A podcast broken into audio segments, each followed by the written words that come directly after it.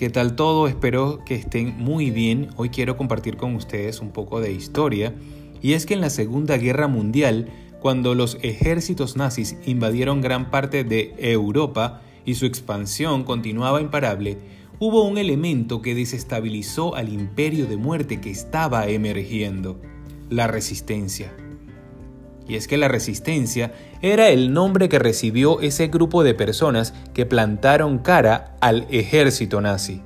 Se componía de personas normales que habían decidido participar de manera secreta en acciones estratégicas organizadas y que tenían como objetivo crear confusión y desestabilizar al ejército invasor en el día a día. Su impacto fue enorme fue de hecho gracias a la información que consiguieron y a las operaciones que desarrollaron que los aliados pudieron llevar a cabo iniciativas decisivas para ganar la guerra, tales como el desembarco de Normandía. ¿Puedes creerlo? La decisión de resistir por parte de unas cuantas personas fue determinante para cambiar el rumbo de la historia. Y eso es lo que tú y yo podemos hacer somos llamados a resistir las tinieblas de este mundo y a brillar con la luz del Señor cada día. Mira lo que dice Jesús en Mateo 5:39. No resistáis al que es malo, antes, a cualquiera que te hiere en la mejilla derecha, vuélvele también la otra. Nuestros enemigos no son las personas, sino el reino de las tinieblas y sus obras.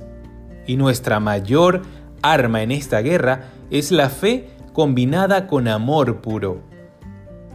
Quizás puedas sentir que hay tanta maldad en el mundo que lo que podamos hacer es casi insignificante.